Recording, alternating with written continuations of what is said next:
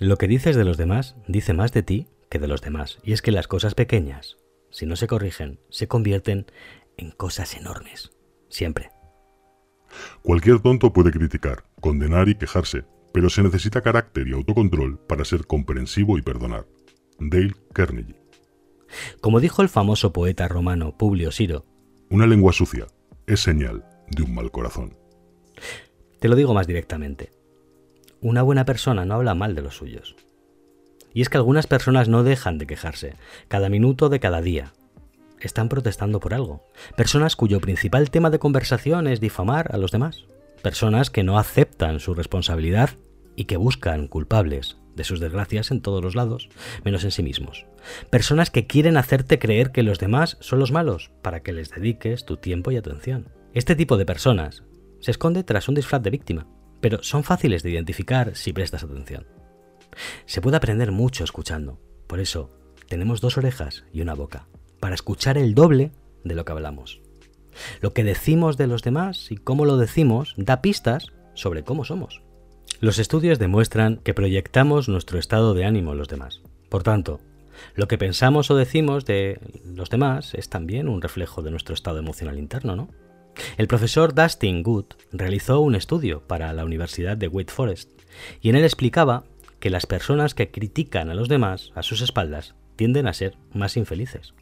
Los resultados proporcionaron pruebas convincentes de que la forma en que los individuos perciben a los demás, en general, es una diferencia individual estable que revela mucho sobre la propia personalidad del perceptor, es decir, de la persona que habla mal del otro. Esto tiene su lógica, si lo pensamos. Si tenemos un buen día, tendemos a ser más indulgentes con las personas que nos rodean. Pero si tenemos un mal día, cualquier cosa que nos digan puede molestarnos, hasta un simple hola. El doctor Steven Stosnik escribió en su artículo publicado en Psychology Today. Los psicólogos pueden formular una hipótesis diagnóstica viable solo con escuchar las críticas de alguien. El filósofo e historiador Will Durant dijo a su vez, Hablar mal de los demás es una forma deshonesta de alabarnos a nosotros mismos. Estemos por encima de ese egoísmo transparente. Si no puedes decir cosas buenas y alentadoras, no digas nada. A menudo, no decir nada es bueno. Es lo que los psicólogos llaman proyección freudiana. Proyectar inseguridad. La proyección psicológica consiste en proyectar sentimientos o emociones no deseados en otra persona en lugar de admitir o afrontar los sentimientos no deseados. Sigmund Freud lo descubrió durante sus sesiones con pacientes. Se dio cuenta de que los pacientes a veces acusaban a los demás, a los otros pacientes, de tener los mismos sentimientos que ellos demostraban. De este modo, el paciente podía afrontar mejor las emociones que experimentaba. Como dice el refrán, se cree el ladrón que todos son de su condición. Por lo tanto, cuando alguien habla constantemente mal de los demás, lo que está haciendo es culpar al resto de algo que está dentro de esa persona. Y de esta manera puede lidiar con ello. Proyectamos en los demás. Podría producirse un milagro mayor que el de mirarnos a través del ojo del otro por un instante. Henry David Thoreau. Tus emociones se manifiestan a través de tu cuerpo y tu lenguaje verbal. Si necesitas criticar constantemente a un compañero de trabajo es porque hay algo en el trabajo que necesita ser resuelto.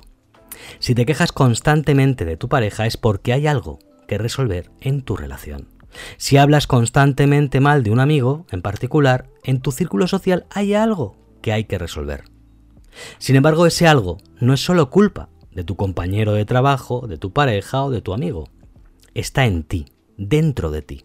Como hemos visto, proyectamos las emociones del mismo modo que los pacientes del Dr. Freud culpaban a los demás de padecer las mismas enfermedades que ellos. Sigmund dijo, Las emociones no expresadas nunca morirán. Se entierran vivas y saldrán a la luz más tarde de formas más feas. Por eso cuando reprimimos lo que nos molesta acabamos diciendo barbaridades con rabia, porque tarde o temprano esas emociones tienen que salir del interior de nuestro ser. Y por eso, lo que dices de los demás dice mucho más de ti que de la otra persona. Tú decides lo que vas a hacer con esta información. Este conocimiento es poderoso, porque por un lado nos alerta de cosas en nuestro interior que necesitamos sanar, y por otro lado aumenta nuestra empatía hacia los demás, porque entendemos que cuando alguien se mete con nosotros en exceso, es porque esa persona tiene un problema consigo mismo o consigo misma. Conclusión. Solo en la medida en que te conozcas a ti mismo, tu cerebro podrá servirte como una herramienta afilada y eficaz. Conoce tus propios defectos, pasiones y perjuicios para poder separarlos de lo que ves. Bernard Baruch. En su libro Cómo ganar amigos e influir en la gente, Dale Carnegie decía, No es lo que tienes, ni quién eres, ni dónde estás, ni lo que haces, lo que te hace feliz o infeliz, es lo que piensas sobre ello. Tu felicidad se transmite a través de tus palabras. Cuando estás enfadado y criticando a todo el mundo, no estás experimentando el nivel de felicidad que te mereces. Y saber esto es el primer paso para hacer algo al respecto. Por otro lado, si alguien a quien aprecias te critica sin fundamento, puedes ayudarle, porque ahora sabes que el motivo de su crítica es sacar su propio malestar de dentro. Repitiendo la cita de Dale Carnegie. Cualquier tonto puede criticar, condenar y quejarse, pero se necesita carácter y autocontrol para ser comprensivo y perdonar. Perdónate a ti mismo y perdona a los demás. Los rencores se llevan toda nuestra energía. Intenta hablar bien de los demás y llevarás tu vida al siguiente nivel. Si has escuchado hasta el final de este podcast, quiero agradecerte tu apoyo. Espero que el podcast te haya ayudado y si es así, que me lo hagas saber en los comentarios. Te lo agradezco mucho. Te mando un cálido abrazo y nos escuchamos en el siguiente programa.